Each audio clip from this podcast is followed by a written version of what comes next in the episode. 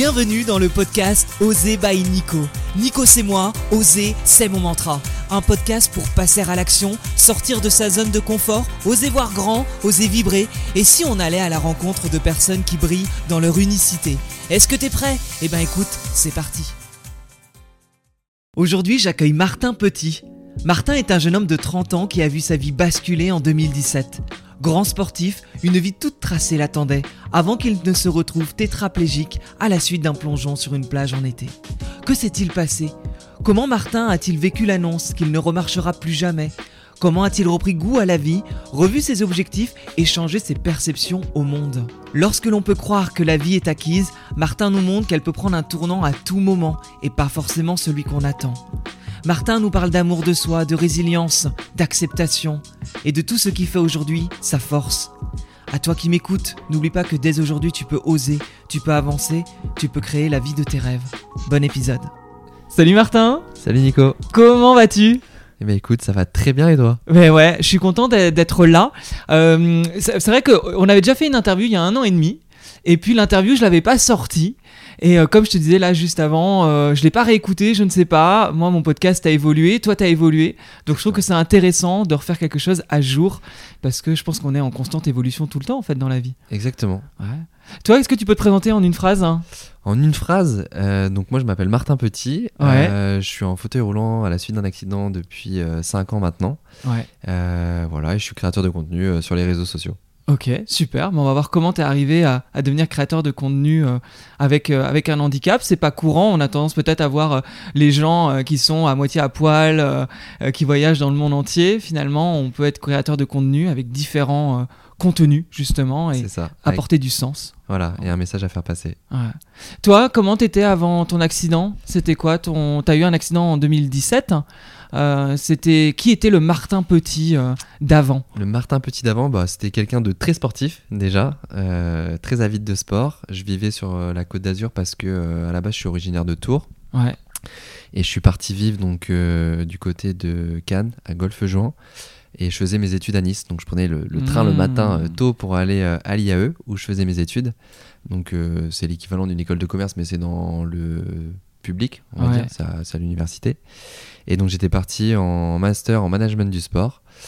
Donc euh, le Martin d'avant, euh, quelqu'un qui profitait de la vie, qui se contentait euh, des petits plaisirs simples, mon sport, la Côte d'Azur, je venais de m'acheter une petite moto à l'époque, donc voilà, les petits plaisirs de la vie, j'avais mon ex-copine de l'époque et voilà, une petite vie classique mais, mais qui me convenait bien. Et t'étais déjà sur les réseaux, il me semble, avant en plus. Ouais, j'étais déjà sur les réseaux, alors... euh, Parce que t'avais, euh, t'étais, euh, enfin, tu te la jouais beau gosse, non? Il y avait un côté où, euh, Ouais, il y avait un peu de tu ça. faisais du sport et t'étais fier des résultats que t'avais en plus à Bah, en l'époque fait, je- physiquement. Je trouve que les réseaux, pour ça, ils ont à la fois, effectivement, il y a des systèmes très pervers et à la fois, ils ont des systèmes qui vont, moi, me motiver. Et à la base, les réseaux, déjà Instagram, je l'utilisais euh, très très peu quand c'est sorti, mais ça fait très longtemps que je suis sur Instagram. C'était en 2011, je crois, j'ai créé mon compte. Ouais. Mais au début, je partageais pas grand chose dessus parce que je me disais, mais qu'est-ce que c'est euh, que ce truc-là? On a déjà Facebook, on partage déjà des photos. Enfin, on n'y voyait pas l'intérêt. Et quand on voit ce que c'est devenu, c'est assez incroyable. Et effectivement, je partageais euh, deux, trois trucs, euh, bah, comme tout le monde, tu vois, de, de ma vie. Et puis, à un moment, j'ai commencé à l'utiliser beaucoup pour la course à pied. Et en fait, euh, bah, j'étais euh, content d'afficher mes résultats, de montrer le temps que je mettais à courir telle distance, telle distance ou telle distance. Et euh, bah, je me suis rendu compte que euh, tu rencontrais des gens un peu euh, qui avaient un peu les mêmes affinités que toi par rapport au sport, etc. Puis en fait, bah, tu commences à créer un petit peu ton cercle, certes virtuel, Ouais. mais tu t'automotives en fait avec ces gens-là. Et, et du coup, bah, c'est marrant, c'est que dans ma tête, je pouvais pas ne m'arrêter si tu veux. Parce Mm. que euh, les réseaux, pour moi, je les voyais vraiment comme un élément euh, motivant, le fait de partager, le fait que ça motive d'autres personnes aussi. Ouais. Parce qu'il y a ça, c'est qu'il y a des gens qui m'ont dit Ah, je me suis mis à la course à pied grâce à toi, etc. Et je trouvais ça très très cool. T'avais déjà créé une communauté en fait par rapport au J'avais déjà créé une- sport. euh, Déjà créé une communauté, et ça c'était vraiment la base. Et c'est d'ailleurs, j'en parle très très peu. C'est parce que souvent, on, on- le point de départ c'est l'accident et un petit peu avant, mais ouais. là je remonte quand même un peu plus avant parce Ouais. que là c'est ça, ça, ça remonte quand même. Et, euh, et à l'époque, ouais, bah, j'étais, euh, tu vois, en BTS, en management, en n'importe quoi, en BTS, en si management des unités commerciales, c'est ça. Ouais. Donc c'était plus dans le commerce, etc. Après j'avais fait une licence et euh, c'était une période assez cool parce que en fait j'ai vu euh, j'ai vu un peu mon mindset évoluer, j'ai vu un petit peu mon corps évoluer, j'ai vu que je pouvais motiver des gens. Et au-delà de ça, les réseaux sociaux à l'époque, je le voyais aussi comme quelque chose qui pouvait me différencier à un entretien d'embauche, parce qu'il n'y avait pas encore tout cette émulation euh, qu'on peut voir maintenant euh, sur Internet par rapport au réseau, etc. Mais tout était tracé en fait dans ta tête. C'est-à-dire que tu faisais du sport, t'inspirais les gens, t'avais changé de mindset. Il y avait un côté où tu te voyais comme un grand sportif qui allait bosser dans le sport et qui allait dans, dans l'action en fait. Bah à la base c'est ça en fait c'est que je voulais travailler dans le marketing sportif et je me suis dit euh, si demain j'ai un entretien d'embauche si euh, le mec qui me fait passer l'entretien il voit que je suis capable de gérer mes réseaux il va se dire ah ok bah peut-être qu'il va pouvoir m'apporter une plus-value pour mon entreprise et euh, moi j'aurais voulu travailler pour une salle de sport Ouais. ou une marque de, de fringues de sport etc ça m'aurait bien plu Tu te et sentais très aligné à l'époque dans ta vie? Ouais, j'étais franchement j'étais j'étais bien hein. et puis j'étais bien dans ma tête, j'étais bien dans mon corps, euh, j'avais une belle évolution et puis c'est aussi ça que j'avais envie de partager à l'époque, c'est euh, euh, tu vois genre tu peux partir d'un point A et arriver à un point B et, et c'était de donner un petit peu des clés juste en témoignant de mon expérience, un petit peu comme je le fais là, par rapport évidemment à ce qui m'arrivait et c'est complètement différent, mais de montrer que euh, on peut évoluer et qu'on peut être acteur aussi de, de- du changement et, Mmh, ouais. et j'avais mis en fait des petites euh, choses en place. J'ai changé euh, de lifestyle, Ouais. c'est un peu le mot à la mode, mais j'avais changé de lifestyle. euh, euh, bah tu vois, j'étais attentif à ce que je mangeais, je faisais du sport, euh, j'étais curieux. Et, et ça, je pense que c'est un de mes euh, traits de caractère, c'est et une de mes qualités, c'est que je suis quelqu'un qui va m'intéresser à beaucoup de choses, même si ça me concerne pas forcément, parce que je trouve que ça peut m'apporter plein de plein d'éléments qui me permettent d'avancer. Et, et je sais plus ce que je disais. Ouais, quoi que tu avais mis des choses en place, en tout cas, que tu te sentais Voilà, euh, bien. J'ai mis des choses en place et euh, bah, j'ai évolué. Et, et je pense que justement, cette évolution que j'ai eue, elle m'a aussi aidé bah, à ce qui a été euh, le moment le plus difficile de ma vie. Ouais. C'était mon accident. quoi. Ouais, qui est arrivé en août 2017. C'est ça. Et qu'est-ce qui s'est passé du coup en août 2017 Ben, en août 2017, euh, donc j'étais en vacances chez mon père dans les Landes. Donc je vivais encore sur la côte d'Azur à ce moment-là. Et bah, je décide d'aller me changer un petit peu les idées parce que mon ex-petite amie, on, on venait de se séparer. Et forcément, bah, j'étais euh, j'étais pas très bien. J'avais envie de me changer un peu les idées. Et puis bon, j'avais des copains qui étaient du côté de Seignos, donc Mhm. euh, sur, euh, sur la côte. Très Et- joli coin. Très joli coin. Et je vais dire Osgore parce que si je dis Osgore, je me fais, euh, je me fais reprendre par les locaux. Et euh, des fois, il y en a qui m'ont un peu attaqué sur ça en disant euh, limite c'était un peu justifié parce que c'est un touriste, tu vois. Ouais. Du coup, ça m'énerve parce qu'ils n'étaient pas là le jour de l'accident. Et en fait, ce qui s'est passé, c'est que donc j'ai été rejoindre des copains et euh, journée de plage classique, il fait chaud, tu te baignes, voilà. Et puis, ce qui devait être le, la dernière baignade de la journée, je décide d'aller faire un dernier petit plouf dans l'océan. Et là où je me suis fait avoir, et en tout cas je me l'explique comme ça, c'est que 50 mètres plus loin, une heure avant, euh, si tu veux, il y avait- il y avait un- y avait un peu de profondeur. Ouais. Et là où j'ai plongé, il n'y en avait pas. Et euh, vu que j'étais un petit peu les idées ailleurs du fait de ma rupture récente, que voilà, j'étais un peu dans un état pas second, mais euh, tu vois, genre j'avais pas les idées la en tête place. ailleurs. J'avais la tête ailleurs, pas très attentif, on va dire. Et, euh, et le, ce que je viens de te dire, le fait qu'il y avait du fond 50 mètres plus loin, là où je m'étais baigné une heure avant, bah là je plonge de ma, de ma simple hauteur Ouais. dans, dans, dans l'océan. Et euh, je, je sais plus trop euh, les circonstances, mais il me semble avoir mis quand même les mains en avant quand tu plonges. Ouais. Mais je pense que j'ai mal plongé, puis vu qu'il n'y avait pas de fond, bah, mes mains, elles ont vite, euh, avec l'impact, elles n'ont pas pu protéger ma tête. Et je pense que j'ai fait un coup du lapin. Et donc je me suis fracturé la cinquième cervicale. J'ai une atteinte sur la moelle épinière, et ça je l'apprends plus tard au niveau C6, C7. Donc c'est ce qui correspond à une euh, tétraplégie. Et en fait j'ai une tétraplégie euh, qu'on caractérise de basse. Donc c'est aussi ce que je me tort à répéter. Et tu vois, je me suis fait encore reprendre sur les réseaux où on dit que je suis paraplégique. Et alors que je connais quand même ma pathologie et puis Ouais. c'est pas moi qui dis que je suis tétraplégique c'est scientifiquement parlant c'est décrit de, de, de- de cette manière là effectivement j'ai une tétraplégie basse parce que euh, euh, alors je vais je sais pas si on rentre trop dans les détails mais en gros la moelle épinière elle se sépare en 31 paires de nerfs rachidiens et chaque paire innerve un muscle ou un groupe musculaire les huit premiers niveaux c'est de la para- c'est de la tétraplégie et euh, tous les autres niveaux en dessous Mhm. c'est de la paraplégie. T'as aussi bien des tétraplégies hautes et basses que des paraplégies hautes ou basses. Ouais. En fait, ça dépend vraiment où t'es touché sur la moelle épinière. Moi, la chance que j'ai eue, c'est que j'ai une tétraplégie basse. Donc, on m'associe souvent à un paraplégique parce qu'on me voit en fauteuil manuel, etc. Mais effectivement, j'ai pas l'usage des doigts. Donc c'est ce qui caractérise ma tétraplégie, c'est une atteinte des quatre membres. Mais par contre, j'ai encore des possibilités. J'ai euh, le biceps, euh, les épaules, euh, le haut du dos, Mhm. la tête, le cou évidemment, et, et le releveur du poignet qui me permet d'avoir une, une petite pince. Et après, j'ai eu la chance d'être un tétraplégique incomplet, donc avec une petite récupération, mais infime, mais qui m'a permis en tout cas de récupérer un petit mouvement dans le pouce, qui me permet en fait d'avoir une bonne pince Mhm. et de conserver toute cette, toute cette autonomie en fait. Bah, qui, qui m'est ultra euh, bénéfique au quotidien quoi. C'est Ouais. que je peux tout faire tout seul maintenant. Mais quand l'accident arrive, toi, tu n'es pas au courant de tout ça.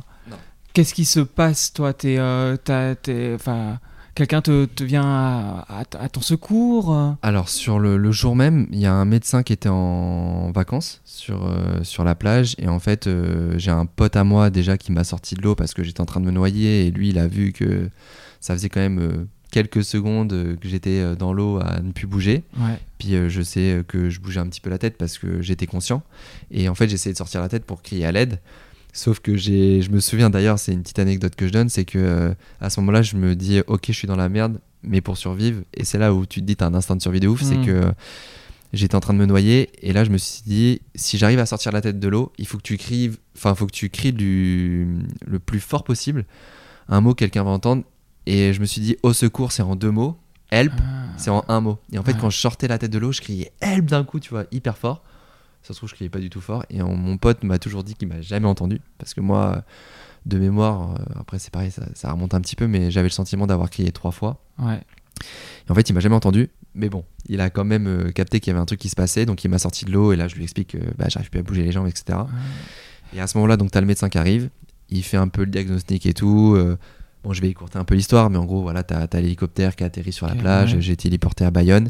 Et en fait, à- quand j'arrive euh, à l'hôpital de Bayonne, euh, j'ai des flashs de 2-3 scènes, mais sinon, je me souviens de rien. Et je, me, je commence à me souvenir euh, des choses quand je me réveille en réanimation. Et ça, c'était 2-3 jours après. Tu te souviens quand t'as annoncé justement le, le diagnostic et ce qui allait se passer? Bah moi, euh, déjà sur la plage, euh, je savais que c'était grave. Après, le médecin, il m'expliquait que ça pouvait être un choc médulaire.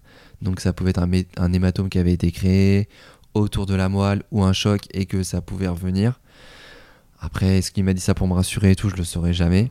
Parce que d'ailleurs, euh, j'en avais d'ailleurs parlé dans l'émission euh, Ça commence aujourd'hui. Ouais. Où, euh, Oui, parce que à la base, on peut le dire, hein, Ouais. je travaille pour cette émission et je t'avais invité sur le plateau avec Faustine Bollard pour parler de, C'est ça. Et en de fait, parcours. Et je parlais de ce médecin, je crois il s'appelait Pierre, et je l'ai jamais retrouvé. Et ça serait un truc, euh, je pense, qui pourrait même m'intéresser, c'est de, retomber sur cette personne et qui. Tu sais, ça te permet de refaire un peu le puzzle dans ta tête. Ouais. Et je suis même souvent assez heureux parce que, bah. euh, du coup, maintenant j'ai une forme de visibilité sur les réseaux et du coup, euh, j'ai retrouvé des gens qui étaient là aussi le jour de l'accident. Et en fait, c'est. Je dirais pas que c'est génial parce que c'était le pire moment de ma vie, mais. Mais, euh, mais en tout cas, c'est cool de pouvoir se refaire un petit peu le puzzle grâce aux informations que les gens vont te donner. Et je sais pas, je trouve que dans le cheminement, dans l'aspect un peu thérapeutique de, de la chose, je trouve ça hyper, euh, Parce hyper que sympa. là, dans, quand tu as recommencé, euh, du coup, euh, enfin, quand tu étais à l'hôpital, que tu as su ben, ce qui- ce qu'il en était, toi, dans ta tête, c'était quoi? C'était la fin du monde? C'était. Il y, avait- y avait quoi? Un côté combattant Ou au contraire, c'est plus possible, on arrête tout? Qu'est-ce qui s'est passé dans ta tête? Alors, c'est aussi souvent ce que je répète. euh, Il n'y a pas eu de. En fait, c'était un mélange d'émotions. Euh, à la fois, il y avait ce côté euh, très euh, guerrier, euh, combattant, comme tu dis. euh. D'ailleurs, Martin, ça veut dire euh, guerrier en, en latin, je crois. Ok. ou l'étymologie, je sais plus exactement. Et euh, donc ça c'est rigolo. Je le dis jamais ça aussi. c'est important de se valoriser. mais, euh, mais du coup, euh, il y avait ce côté euh, très euh, ok, genre il m'arrive un truc de ouf, ça va être compliqué, mais je me battre, tu vois. Et Hmm. déjà tu Parce vois. que tu avais ce mindset en plus à la base. Dans le sens que tu avais réussi à montrer que tu pouvais être sportif, à changer ton corps, tu avais travaillé ton mindset, tu inspirais les gens. Donc je pense que tu avais gardé ce côté euh, presque naturel chez toi de ah ben je vais, je vais dépasser là. euh, c'est ça. parce que tu savais pas si tu allais remarcher ou pas, tu avais des doutes. ça. Exactement, et puis c'est ce qu'on disait tout à l'heure. En fait, je pense que ce qui m'a beaucoup aidé, c'est le sport avant, c'est tout ce que j'avais entrepris avant, c'est ma manière de d'être à l'époque, qui m'a inévitablement aidé euh, dans ma reconstruction par Mhm. rapport à mon accident, clairement. Euh, et je sais plus ce qu'on disait euh, sur le. T'en disais quoi? Que en, gros, toi, t'étais dans le dans la combativité parce que tu te disais je vais vaincre, Ah oui, je voilà. vais vaincre. Je te, je te parlais de mélange d'émotions et effectivement, euh, j'avais ce côté euh, très euh, ok, je vais me battre, mais à la fois j'avais ce côté, c'était un peu voilà l'ascenseur émotionnel où tu vas tu vas te battre, mais à la fois genre euh, t'es au fond du trou quoi, genre il t'arrive un truc, tu dis mais ça m'arrive à moi. euh, jamais je vais pouvoir euh, reprendre le contrôle de ma vie. Tu vois tous les problèmes associés à ta paralysie et, ça, c'est aussi ce que j'essaie de faire sur les réseaux, c'est sensibiliser. C'est que tu as la paralysie en elle-même, mais tu as tous les troubles associés en fait qui vont venir vraiment rendre le quotidien très compliqué. Et des fois, les gens vont voir un côté très, très euh, bah, un peu sur les réseaux où tu vas valoriser les choses, tu vas montrer tes victoires, tu vas, tu vas rendre les choses belles.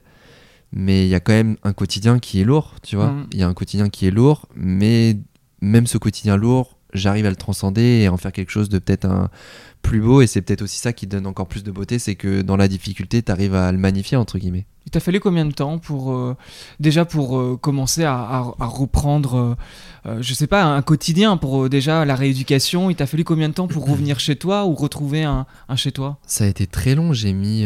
bah déjà, je suis resté un an. Un an à l'hôpital? Je suis resté en fait un an, un mois à l'hôpital. Ouais. Et après, en centre de rééducation, je suis resté 10 mois. Dix euh, mois. Je, suis- je resté dix 11 mois. C'est c'est quoi? C'est euh, des hauts, des bas? C'est euh, Alors moi, euh, mon expérience, c'est que je suis tétra incomplet. Donc les tétra incomplets ont des chances de récupération.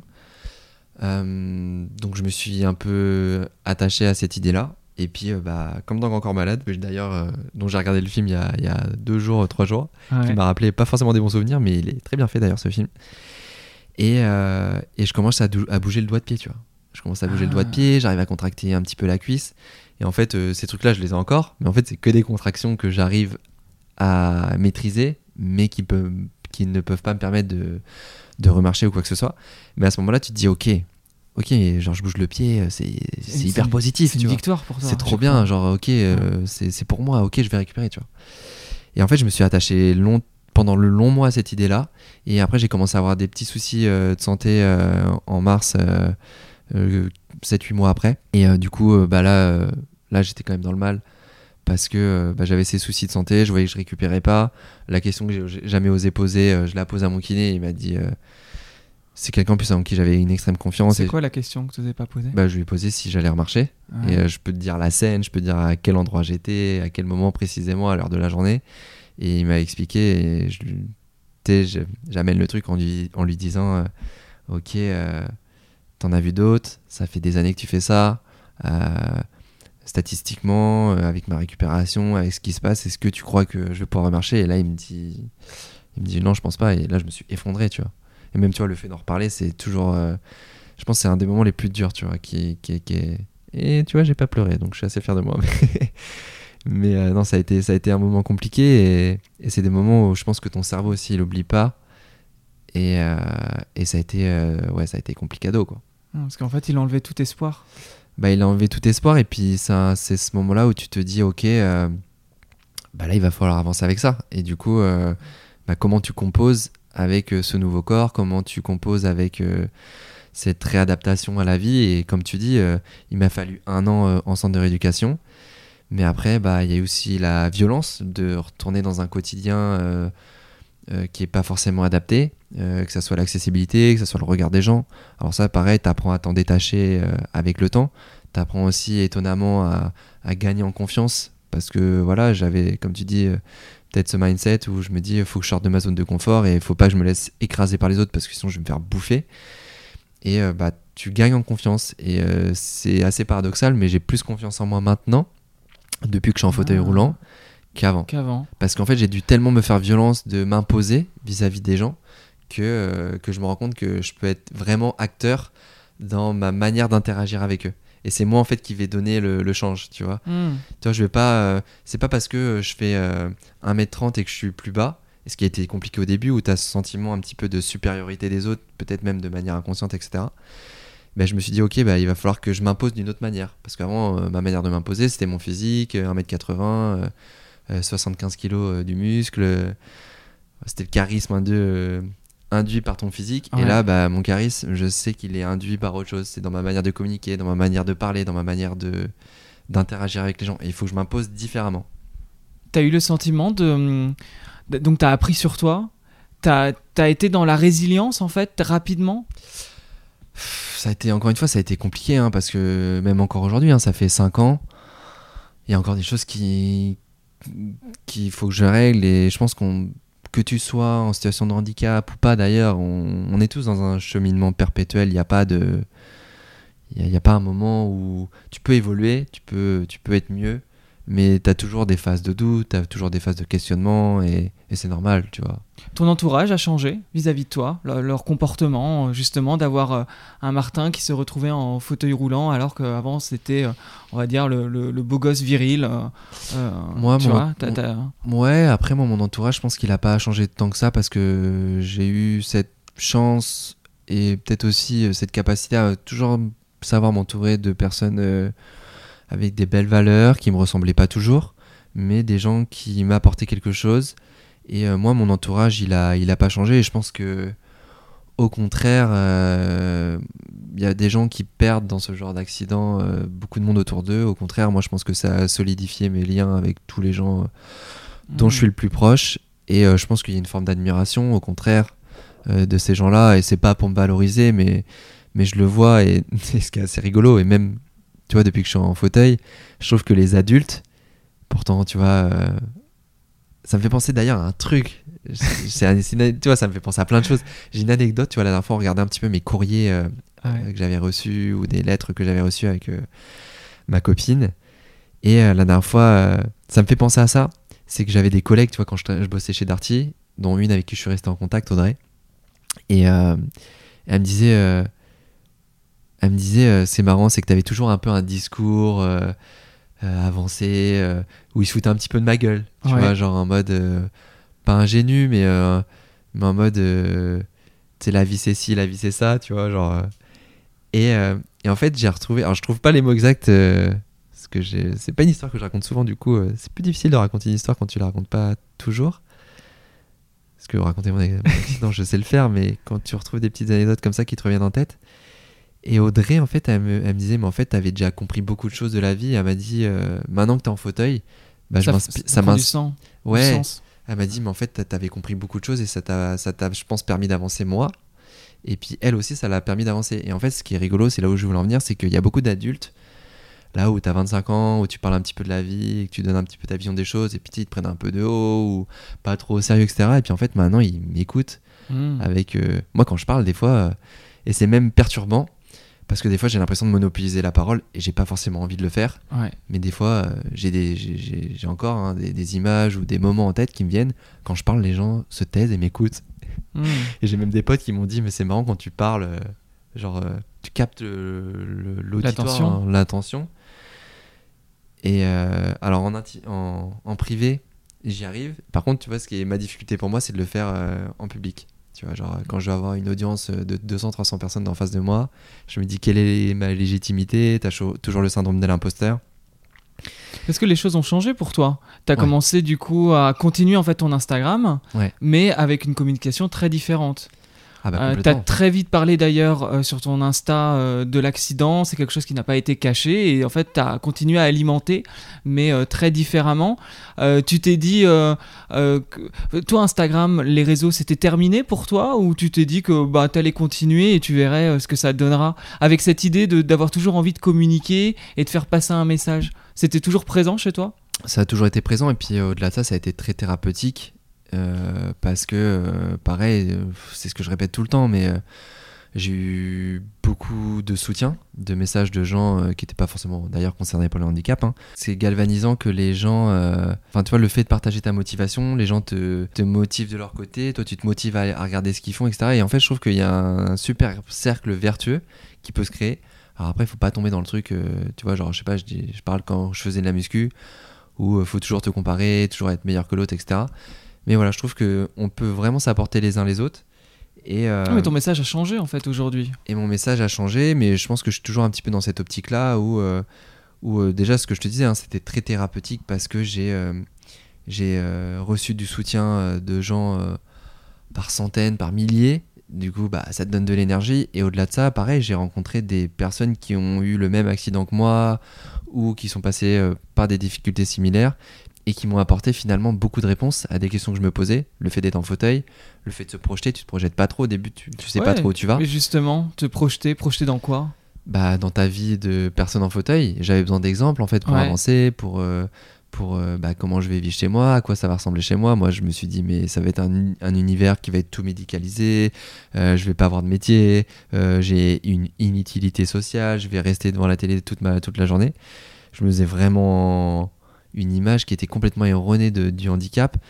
Et c'est aussi ça qui est important maintenant, c'est de la manière dont je le partage, c'est aussi montrer que, tu vois, je suis en fauteuil, mais en fait, je fais mille trucs. Genre, Ouais. euh, je fais beaucoup de choses dans ma vie. euh, et Comme que quoi T'aurais imaginé tout ça? Parce que tu bouges pas mal. Hier, t'étais à Paris. J'étais à Paris, j'étais à Marseille il y a deux Ouais. semaines, euh, j'étais à La Réunion en vacances euh, il y a un mois. Enfin, tu vois, genre, euh, je fais plein de choses. Et, et ça, c'est pareil, il faut que tu gagnes en confiance parce qu'au début, tu apprends aussi. Et j'ai encore, euh, il y a encore deux ans, je partais pas en vacances comme ça. Là, j'ai pris la première fois l'avion tout seul sur Mhm. un long courrier pour aller rejoindre ma copine qui était à La Réunion. Ouais. Ça, jamais j'aurais pensé euh, faire ça à un moment. Et en fait, bah, vu que je prends, je prends en confiance, vu que j'avais déjà repris un petit peu l'avion, tu vois, genre tu, tu te réappropries en fait. Et je pense que c'est valable pour euh, tout à chacun, tu vois. Mhm. Genre t'es valide, t'as jamais pris l'avion, tu, tu paniques. Mhm. Bah, c'est de la même manière que, bah, en fait, euh, quand ça devient une habitude, ou en tout cas dès que tu l'as déjà fait, en fait, tu te rends compte que tu t'es mis des barrières et tu as eu peur pour Mhm. pas grand chose. C'était quoi tes peurs? Mes peurs? Ouais, après l'accident et les, les- enfin, les- on va dire après, euh, après l'année de rééducation, ça a été quoi tes peurs euh, de te retrouver en, en fauteuil? Mes peurs, ça a été le manque de d'indépendance, d'être Ouais. dépendant toujours d'un tiers, etc. Alors après, euh, encore une fois, hein, je souligne ça, c'est que j'ai la chance de pouvoir tout faire par moi-même, qui n'est pas le cas euh, pour une tétraplégie qui va être plus haute, où ça va supposer beaucoup plus d'organisation, etc. Moi, j'ai la chance euh, de sentir mon corps, j'ai la chance de d'être, euh, bah voilà, de pouvoir me servir, même très mal de mes mains, mais du coup, la pince me permet de faire quasiment tout tout seul. Et finalement, euh, bah, je suis- j'avais j'avais cette peur de la dépendance, d'être toujours euh, entre guillemets assisté dans, tout, dans tous mes gestes du quotidien, Mhm. de toujours avoir besoin de quelqu'un, etc. Alors je le garde par confort et par euh, souci euh, d'énergie. Tu vois, le fait d'avoir quelqu'un qui m'aide le Mhm. matin ou un auxiliaire. Et t'as plus cette peur? Parce que du coup, euh, t'avais cette peur-là. Non, je l'ai plus. Ouais, et qu'est-ce qui a fait que ça l'a dépassé T'as dépassé cette peur? Bah, C'est l'acceptation? C'est l'acceptation et puis il y a le côté, euh, encore une fois, euh, chance de- d'avoir cette autonomie qui me permet d'être dans cette optique-là, qui n'est pas le cas de tout le monde.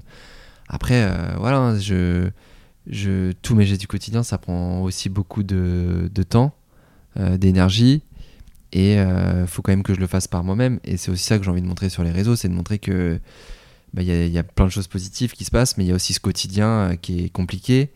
Et l'idée aussi de, mon compte Insta et de ma chaîne YouTube, c'est de montrer que, euh, ok, je peux faire plein de choses, mais euh, dans toutes ces choses que je fais, il y a aussi de la difficulté.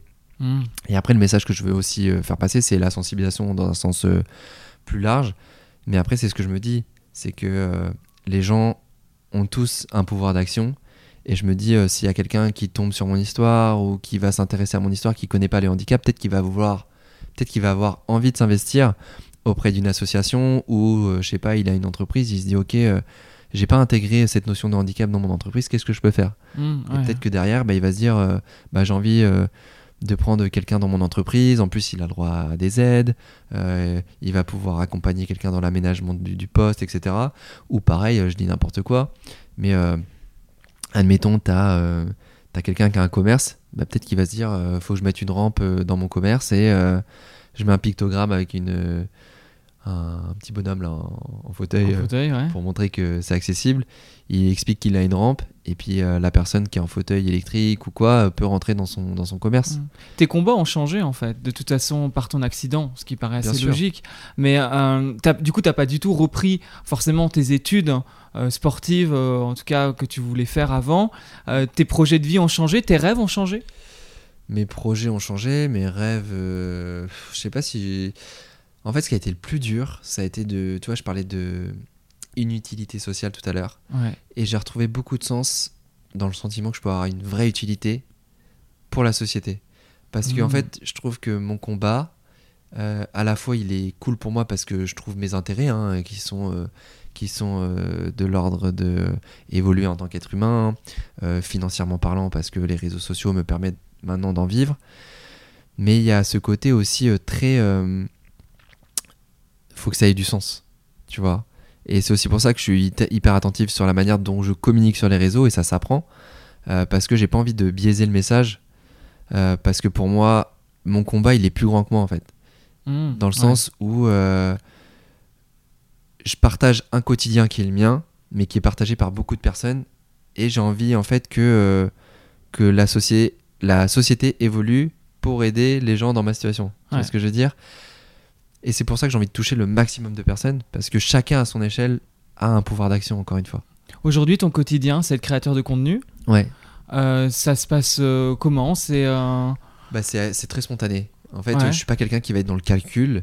Il y a des choses où il faut être attentif, ou stratégiquement, tu te dis il faudrait que je poste à telle heure, ou. euh, Enfin voilà, il y, a- il y a beaucoup de choses que tu peux mettre en place, etc. tu fais des, des- du sponsoring hein, avec des, euh, ouais, des, col- marques, des euh, collaborations des avec des marques. collaborations. Voilà, après, j'ai aussi une, une- un éveil par rapport à ça, c'est qu'il y a de la discrimination positive. Je suis un des premiers, à être, euh, un des premiers, enfin, il y en a d'autres, hein, Ouais. mais avec une visibilité comme la mienne, on n'a pas beaucoup. Et je sais qu'il y a une discrimination positive par rapport aux gens en fauteuil, par rapport à la différence. On parle beaucoup de body positive, de beaucoup de choses. Et je sais que voilà, euh, il y a un intérêt pour les marques, revaloriser. Mais je trouve que le message, il est cool parce que quelle que soit la manière dont le message est fait passer, s'il y a des intérêts même pour les marques derrière d'un intérêt financier. Tu vois, il y a un exemple que je donne. J'étais passé dans une émission euh, où euh, on parlait de, des poupées Barbie. Ouais. Et euh, t'avais un chroniqueur qui avait dit oui, mais euh, du coup, c'est juste pour faire de l'argent et tout. Mais en fait, les poupées Barbie où t'as euh, la poupée qui est amputée ou la poupée qui est en fauteuil, bah, peut-être que la gamine qui a 4-5 ans, elle est contente d'avoir une, une poupée qui lui ressemble. Et dans sa construction, elle est intégrée à la société, tu vois.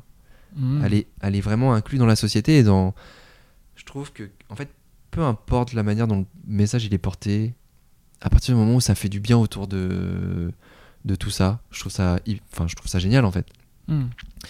Parce que, euh, parce que bah, c'est pareil, peut-être que les grosses marques, les multinationales qui sont peut-être pas les plus. euh, Enfin, je sais pas si on peut rentrer là-dedans, tu vois. euh, ça me fait penser à plein de choses. Et c'est pas ce que je dis habituellement, mais là on a le temps de parler. Ouais.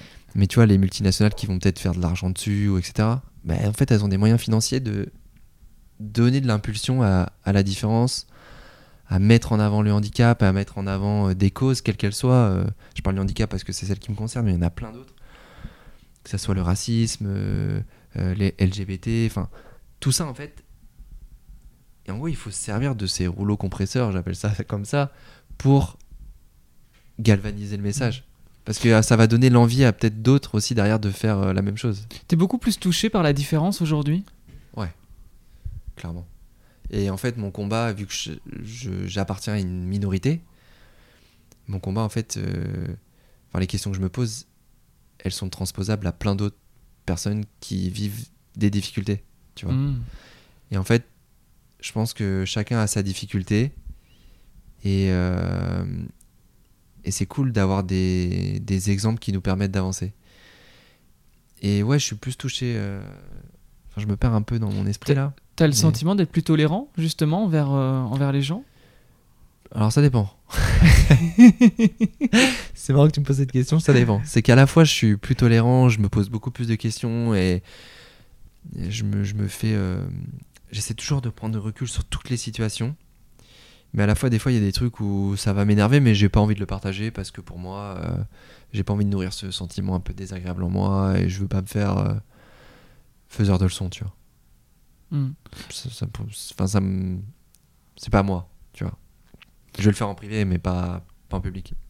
Est-ce qu'aujourd'hui tu as le sentiment d'être euh, plus heureux qu'avant? Ou en tout cas ne serait-ce que d'être heureux euh, après le, le combat que tu as, mené et que tu continues à mener mais Je pense que j'apprends à, à savoir profiter des plaisirs simples, qui sont pour moi les plus importants. Et euh, mais à la fois, tu vois, genre c'est marrant et, et on en parlait tout à l'heure, mais un peu cette année bilan et tout. Oui, parce que évidemment, enfin, j'en parle souvent dans mes épisodes de podcast, mais souvent, bah, je, là, je t'ai demandé un peu ta date de naissance et je t'ai fait ton, Ouais. ta numérologie, on va dire, et on a vu qu'on était dans une année potentiellement de remise en question. Mm. Ouais, c'est ça. Et tu vois, genre là, ça fait 5 ans. Et euh, cette question, je me la pose un peu, tu vois. Je me dis, est-ce que je suis. Alors, je suis heureux, mais je me rends compte peut-être que des fois, dans ma manière de communiquer le message, et ça prouve bien qu'on change aussi dans sa manière de penser, il y a des moments où je me dis, mais en fait, le handicap, il est quand même ultra présent. Il est ultra pénalisant pour plein de choses. Et euh, des fois, genre, euh, j'aime, je peux pas profiter de la manière dont j'aimerais profiter. Il y a une forme de frustration. Et il faut aussi que j'accepte aussi cette part de frustration. Tu vois Mhm. Et c'est ça pour moi qui est encore difficile aujourd'hui. Même à 5 ans de l'accident, c'est que, ok, il y a plein de choses qui vont, je suis pas le plus à plaindre, etc. Mais j'ai des frustrations. De. euh, bah, tu vois, genre, par exemple, je vais pas réguler la température, je vais devoir. euh, je sais pas, je te prends un exemple tout simple. J'étais euh, au, Maïdo à La Réunion, donc euh, au lever de soleil. Bah, je profite pas comme tout le monde parce que bah, j'ai froid, Ouais. je peux pas me mettre debout. Bon, si, j'ai la chance de me mettre debout grâce à mes spasmes. Mais euh, bah forcément, c'est un effort parce qu'il faut que j'arrive à rester debout pour voir le coucher de soleil. Il fait froid Ouais. et je peux pas prendre ma copine dans les bras comme j'aimerais. Euh, je peux pas conduire alors qu'elle est fatiguée. Tu vois, c'est plein de petites frustrations qui font que, euh, que c'est dur, tu vois, des fois. euh.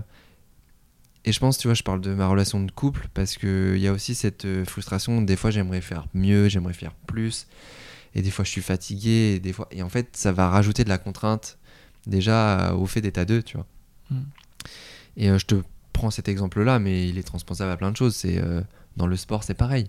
Tu ça fait 5 ans, j'ai pas encore euh, trouvé mon équilibre parce que bah, demain je vais aller au sport, il faut que je prenne ma voiture. Prendre ma voiture, ça suppose que je fasse un effort pour prendre ma voiture parce que je dois me transférer, parce que je dois mettre le fauteuil sur le siège passager. J'ai pas encore les moyens de m'acheter un van avec une NAS électrique où on va être sur des prix qui sont exorbitants. Ça va aller de 60 000 à 120 000 euros pour avoir une voiture que je n'ai pas les moyens de m'acheter pour le moment. Et je dis pour le moment parce que mon but, et je m'en cache pas, c'est que j'ai envie de gagner ma vie pour justement que le handicap qui coûte très cher ne soit pas un frein à mon épanouissement. Et ça, je suis frustré pour moi, même si je sais que je suis pas le plus désavantagé et je sais où je veux aller. Mhm. Je sais mes, mes qualités, je sais mes, mes chances. Mais je suis aussi frustré pour les gens qui ne peuvent pas avoir tout ça, tu vois.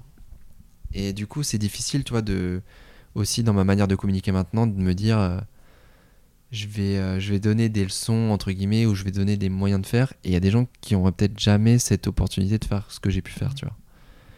Et j'en suis désolé pour eux et j'en suis frustré pour eux, tu vois. Et ça, ça mine parce que, euh, parce que tu vois, on parlait d'utilité sociale et j'ai vraiment envie de d'aider le maximum de personnes, mais après, il y a aussi ce truc où il faut aussi que je pense à moi. Et ça, des fois, j'ai le sentiment qu'il y a des gens qui comprennent pas ça. Des fois, je peux pas être sur mon téléphone H24 où euh, la personne, au moment où elle me demande qu'elle a besoin d'aide, bah, c'est peut-être pas le moment où moi je peux lui apporter. euh, parce que dans, dans ma tête, c'est pas c'est le bordel, ou où je suis pris par le boulot, où je suis pris par plein de choses, et que euh, je peux pas allouer mon temps comme ça à tout le monde. Mm. Et ce qui est un peu, bah, tu vois, on parle d'année de bilan, et ce qui est un peu aussi compliqué pour moi sur les réseaux, c'est de comprendre que euh, bah, ma, noto- ma notoriété elle monte, mais que je peux pas aider tout le monde. Et c'est frustrant. C'est frustrant parce que je peux pas le faire, et à la fois, faut aussi, des fois, j'ai envie de dire, mais. Et surtout quand on m'attaque, j'ai un peu cette condescendance, mais de dire, mais qu'est-ce que t'as fait toi pour, euh, pour me juger en fait? Et qu'est-ce que tu ferais à ma place? Et, et je pense être dans l'équilibre de. euh, bah, il y, a des il y a des périodes où j'ai pas envie d'aider euh, les autres, parce que je le fais autrement, d'une autre manière. Et euh, il y a des moments où je partage plein de comptes, tu vois. Est-ce que ce n'est pas là, s'écouter, tout simplement aussi? Écouter tes envies, écouter tes ressentis. C'est ça. C'est apprendre à s'écouter, mais c'est difficile parce que bah, forcément, euh, plus tu t'écoutes, plus tu délaisses peut-être cette partie réseau, là où des gens projettent beaucoup d'attentes sur toi, Mhm. et du coup, bah, moins tu peux les aider, tu vois. Parce Ouais. que tu as la personne qui va vouloir que je partage sa cagnotte Litchi, qui va vouloir que je partage son compte, qui va vouloir que je partage euh, tel projet, telle chose à mettre en avant, qui est génial, hein. mais je peux pas le faire pour tout le monde. Là, c'est trouver l'équilibre. Et c'est très difficile. Et ça, je trouve c'est important de faire comprendre aussi aux gens que, euh, que euh, qu'il faut s'appuyer sur euh, peut-être des exemples, mais que les exemples que vous prenez, ils peuvent pas non plus. euh, Enfin, tu vois, genre, euh, moi j'ai plein d'exemples de gens qui m'inspirent, mais je sais très bien que je serai jamais pote avec eux, tu vois. Hmm. Je serai jamais pote avec le Dalai Lama ou Ouais. avec un Nelson C'est qui qui t'inspire justement? Ouais, il y a beaucoup de gens. Moi, tout le monde m'inspire. Il n'y a pas un plus que l'autre. Moi, ça peut. Un être- exemple. hein. ça, non, ça peut être le mec qui est hyper connu à la Nelson Mandela, Ouais. qui s'est battu toute sa vie, qui, est, qui a un combat à lui-même, qui a un messager à lui-même. Euh, c'est d'ailleurs Desmond Tutu qui disait ça, qui était un prix Nobel de la paix, et qui disait que, que le message, c'est aussi le messager, tu vois. Et qu'est-ce Mhm. qu'il incarne finalement? Ouais. Ah, il y a ma chérie qui arrive. Et, Bonjour euh, la chérie. qui a un prénom hein, qui s'appelle Marie, on peut Ouais. le dire. Sainte Marie. Une sainte comme moi, Saint- Saint-Martin. Et tu vois, Desmond Tutu, il disait ça que euh, le messager, c'est aussi. euh, Enfin, le message, il passe aussi par le messager. Donc tout ce qu'il incarne. Et euh, moi, tu vois, il y, a y tous ces gens-là qui m'inspirent. Le Dalai Lama, de Nelson Mandela, des Martin Luther King. Forcément, les exemples qu'on nous montre. Mais qu'est-ce que t'aimes chez eux? C'est quoi qui te Bah, fait tu que te tu les un... je sais pas, c'est des mecs qui, qui ont dépassé la haine, qui ont dépassé beaucoup de choses, qui se doivent d'être euh, de parfaits exemples. Mais il faut aussi faire comprendre que les parfaits exemples, c'est des êtres humains comme tout le monde et qu'ils ont le droit Mm. d'avoir des défauts. Tu vois, genre, euh, même Mère, Mère Teresa, hein, je dis, moi j'avais entendu que Mère Teresa, euh, elle n'avait pas été si, euh, si droite que ça. Des fois, il y a eu des trucs un peu les dons d'association où elle en avait profité pour des trucs, des machins. Mais Mais c'est comprendre que l'être humain est fait d'ombre et de lumière. exactement. Et en plus de ça, euh, voilà, d'autres exemples, ça peut être. moi, des fois, des gens qui m'inspirent, c'est juste mon auxiliaire de vie, tu vois. Ouais. Qui, a- qui a un parcours qui a été compliqué, qui arrive en France, qui est machin, qui, qui, qui, gagne sa vie euh, que- parce que c'est pas des métiers qui sont énormément valorisés et qui sont là pour les autres, tu vois, et qui vont Ouais. t'aider. Et en fait, je pense qu'on a, on a tous à s'inspirer des uns des autres, quels qu'ils soient, tu vois. Même des gens que t'aimes pas, tu vois. Il y a forcément quelque chose qui, qui t'inspire chez eux. Il y a toujours du bon, je pense, chez les, chez, chez, chez les gens. Et on a toujours moyen de se repentir. Et je pense que c'est important aussi de savoir. euh, ça, ça fait très, euh, ça fait très euh, religion de dire ça, mais tendre la main, tu vois. Ouais. Dès que tu peux le faire, fais-le. Mais après, forcément, bah, t'as que deux mains. En plus de ça, moi, j'ai que deux mains qui fonctionnent très mal. Donc, je peux pas tendre la main à, à la terre entière. J'aimerais, tu vois, aider le, le- le maximum de personnes. Mais il y a aussi des moments où j'ai envie de profiter de moi. Il y a envie des moments où j'ai envie de profiter bah, De ta avec chérie. de ma copine, de, de mes toi. amis. Ouais. De... Tu vois, j'étais à la Réunion, j'ai partagé deux, trois trucs, mais, mais j'ai pas pris trop le temps de faire du contenu et Mm. tout parce que, parce que j'étais bien là-bas et que Mm. j'avais pas envie de, de ça, tu vois. Je sais pas si tu, si tu connais, euh, mais j'ai euh, Tata Jacqueline. C'est la question, c'est la question, c'est la question de Tata Jacqueline. Tata Jacqueline. Tata Jacqueline, c'est euh, la tante euh, qui euh, un, un peu arriérée, qui a vraiment qui rentre dans les cases, etc. Et qui a une question. Et Tata Jacqueline, elle, quand elle te voit euh, comme ça sur les euh, sur les réseaux, euh, à, à parler de, de ta vie, etc. Elle a l'impression de voir tous ces influenceurs qui n'ont rien à dire, si ce n'est mettre des codes promo Ouais. pour juste mettre des photos d'eux et, et être à la course au like. Qu'est-ce que tu as envie de répondre à Tata Jacqueline sur le métier justement de créateur de contenu et, et Ouais. d'influenceur? Déjà, je pense qu'il y a deux choses différentes. On a les influenceurs, euh, voilà, qu'on- de télé-réalité, qui ont un peu, euh, je pense, euh, et encore une fois, hein, moi je les juge pas. hein. Ils ont trouvé un filon. Ouais. Après, c'est pas la manière dont, dont j'ai envie de faire. Tu vois, moi, j'ai pas envie de me mettre en spectacle ou me, me mettre en avant et que c'est pas moi, tu vois. Après, si tu vois, il y en a qui ont envie de passer pour ce qu'ils sont pas et ça leur va et qui touchent leur vie et qui y trouvent leur intérêt. Encore une fois, personne n'a à juger, tu vois.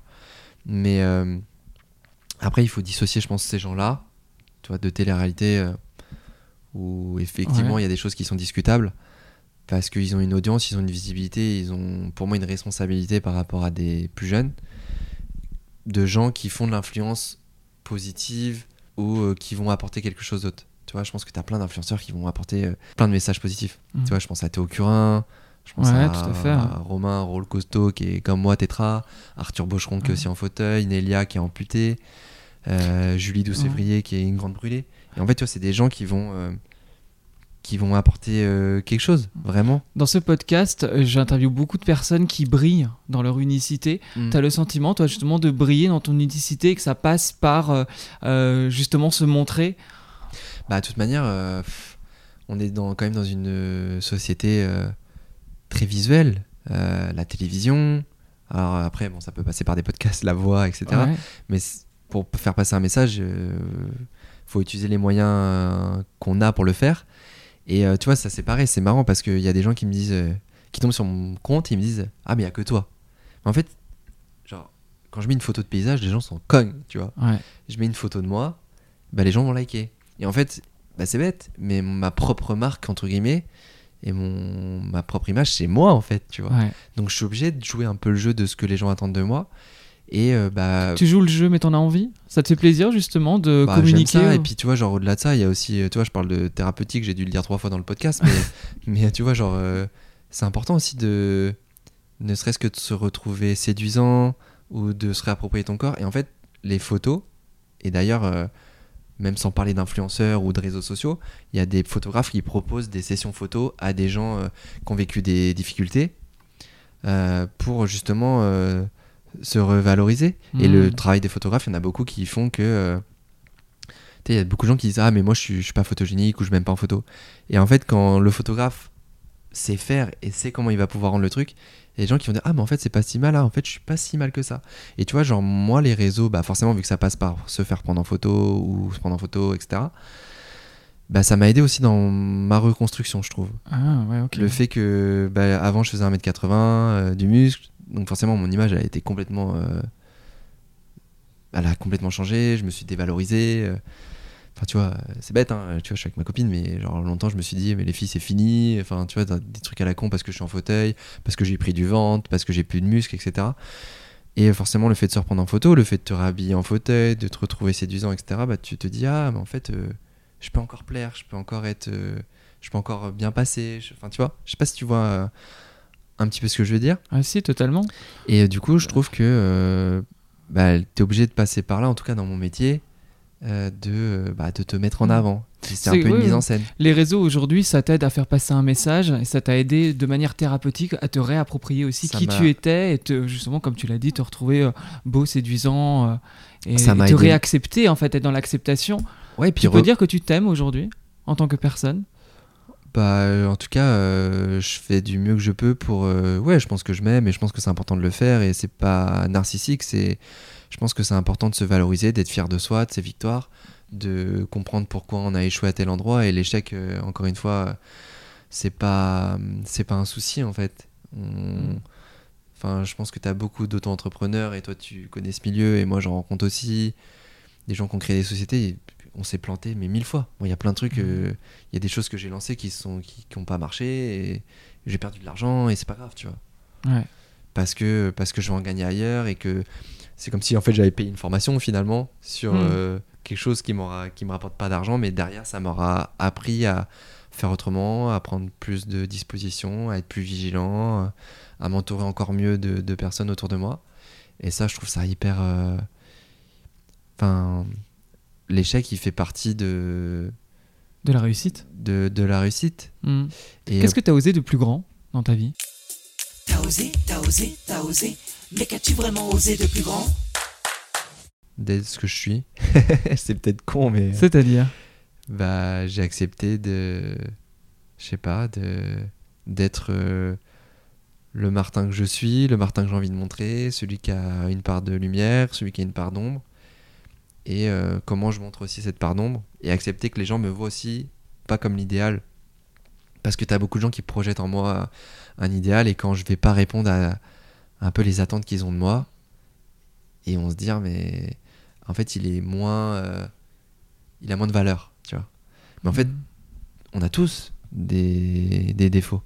T'as appris à te montrer vulnérable, à accepter la vulnérabilité chez toi? Ouais, pour moi, enfin, et puis être vulnérable, ça veut, c'est pas être faible, tu vois. On a tous un moment dans notre vie, un moment où ça va être compliqué, tu vois.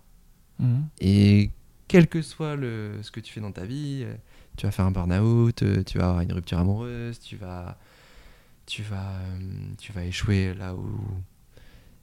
Et je pense qu'on a tous. euh, Putain, je parle vite, ça me saoule. J'ai Ouais, parle bien dans le micro. Ouais, tu me fais bouger. Ouais, je vois. Mais qu'est-ce que tu conseilles à quelqu'un? Qui euh, justement se sent au fond du trou, passe euh, une étape très difficile dans sa vie, comme toi tu as vécu quelque chose de très difficile, et d'autres, parce que as, enfin là tu parlais de rupture amoureuse, mais enfin ça peut vraiment être euh, plein de choses. Qu'est-ce que tu conseilles à quelqu'un qui ne voit pas le bout du tunnel? C'est compliqué parce qu'on est tous différents. Je pense que parce que tu vois par exemple moi j'ai tendance à un peu me me mettre dans ma grotte et attendre que ça passe. Mais c'est à mon avis pas la bonne méthode. Je pense que c'est important de s'entourer, c'est important d'en parler. Mais et c'est important Pourquoi, toi, te mettre dans ta grotte, ça t'aide? Qu'est-ce qui se passe quand parce que toi... je me, je me ressens sur moi, je j'ai pas envie que mes problèmes ça atteigne les autres et euh, je sais que je suis suffisamment fort en tout cas mentalement pour euh, pour euh, pour pour attendre le bon moment pour sortir de ma tanière on va dire. Mais quand tu te recentres sur toi, comme tu l'as dit, sans Mm. parler des autres, qu'est-ce que ça fait de se recentrer sur toi? Pour toi? Bah, je pense à moi, je, je fais ce que j'ai envie de faire, je, je mange euh, le fast-food que j'ai envie de manger, je mange euh, la nourriture que j'ai envie de prendre à ce moment-là, même si c'est gras, même si je prends un kilo, j'ai envie de regarder ma série, j'ai envie de prendre un livre, j'ai envie de faire euh, un truc créatif. hein. En fait, je pense vraiment à moi à ce moment-là, Tu t'écoutes? Je m'écoute, mais euh, faut faire attention parce que à trop rester replié sur soi-même, des fois, je pense que ça peut être, euh, ça peut être un cercle vicieux. Mm. Tu vois, je pense qu'il y a des gens qui, qui vont justement euh, se dévaloriser, qui vont pas sortir un petit peu euh, vers les autres et Est-ce que, est-ce que- les gens, justement, ne doivent pas essayer de trouver leur propre méthode pour réussir à Je se reconnecter à eux? je pense peut-être les je autres pense qu'il y a comme, ça et puis il y a aussi ce tu vois le conseil que je peux donner et moi c'est ce qui m'a clairement aidé c'est de trouver des exemples. Euh, mm, D'être inspiré? De t'inspirer des autres. Et moi c'est ce que je fais au quotidien et je pense que mon ce qui m'aide aussi beaucoup à avancer c'est que je m'inspire énormément de tous les gens que je rencontre. Mais vraiment tout le monde. Tu me verrais euh, à se moi un peu euh, ma copine mais euh, je parle tout le temps. Je parle tout le temps je pose tout le temps des questions même des trucs des fois qui me concernent pas du tout parce que j'ai besoin de comprendre et, qu'est-ce qui amène telle personne à, en être là dans sa vie. Et c'est hyper inspirant. Et ça je te dis ça peut être l'auxiliaire ça peut être le mec qui a fait euh, qui a pris Nobel de la paix tout le monde a quelque chose à, à nous inspirer et je pense que c'est important de s'inspirer des autres et d'être attentif à, à ce qui se passe autour de toi Bah écoute, je pense que c'est bien pour euh, terminer ce podcast. ouais j'ai Euh, beaucoup parlé hein. non, bah oui, bah, t'es eh, t'es là pour ça? J'ai beaucoup parlé mais des fois j'ai l'impression que je me, je me perds un peu dans mes Non, Ouais, non, non, mais c'est intéressant tout ce que tu dis. Il y a, il y a plein de, de choses, euh, je pense, qui vont, bah, qui vont intéresser les personnes qui, euh, qui écouteront euh, cet épisode. On peut te retrouver, euh, Martin Petit, sur Instagram. De toute façon, Eh, Marticino Ah oui, du tout, en plus. Bah, si on tape Martin Petit, on te trouve, non? On me trouve On te je, trouve je suis le premier j'ai l'assertif et tout El waouh. Marticino. Il y a le lien, de toute façon, en dessous Ouais. dans la description. Ta chaîne YouTube également, pour Ouais. voir un peu tous tes, euh, tes projets euh, que tu vas développer. Mhm. Et euh, au plaisir peut-être de te réinterviewer dans 3-4 ans et de voir qu'est-ce que, L'évolution. qu'est-ce que El Marticino aura réalisé depuis. ok C'est ça. On se dit à très bientôt. ça marche merci Nico Salut Martin. salut Merci d'avoir écouté cet épisode jusqu'au bout. N'hésite pas à laisser 5 étoiles sur ta plateforme d'écoute ainsi qu'un petit commentaire. C'est clairement ce qui aide le référencement du podcast. Partage-le si tu penses que l'interview de Martin pourrait inspirer. Et clairement, moi, ça m'a inspiré et j'espère que ça va en inspirer plein d'autres. En tout cas, je te dis à la prochaine, à bientôt pour un prochain épisode du podcast Osé by Nico. Salut